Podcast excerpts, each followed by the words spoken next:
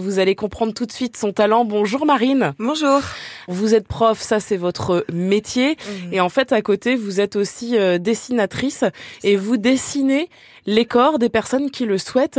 Euh, ça se passe comment et dans quel cadre? Alors, c'est avant tout un projet Instagram que j'ai commencé en juin 2017. Je propose aux gens de dessiner, donc avoir un portrait de leur corps.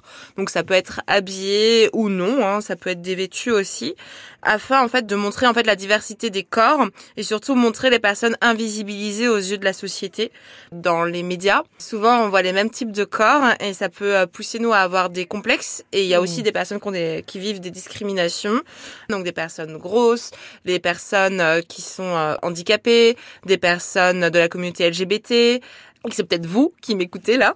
C'est pour montrer euh, que ces personnes-là bah, méritent de prendre la place parce que aussi je récolte les témoignages. C'est ça, c'est-à-dire que au-delà du dessin, il y a aussi des témoignages euh, qui sont parfois assez puissants, assez forts hein, euh, quand on les lit.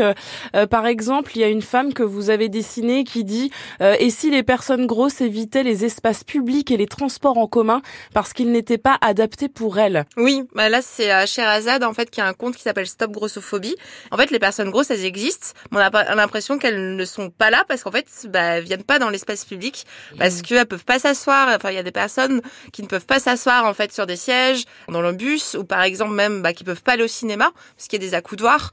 Euh, L'avion, j'en parle même pas.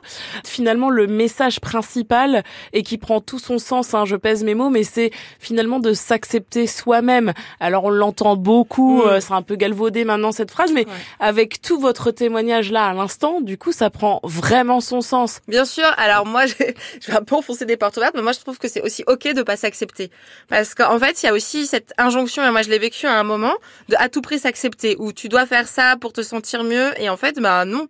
Enfin, du coup, on a la culpabilité de ne pas réussir à s'accepter, ouais. ça finit en cercle vicieux. C'est ça. On a tous des défauts. Je pense que c'est assez libérateur de se dire, mais en...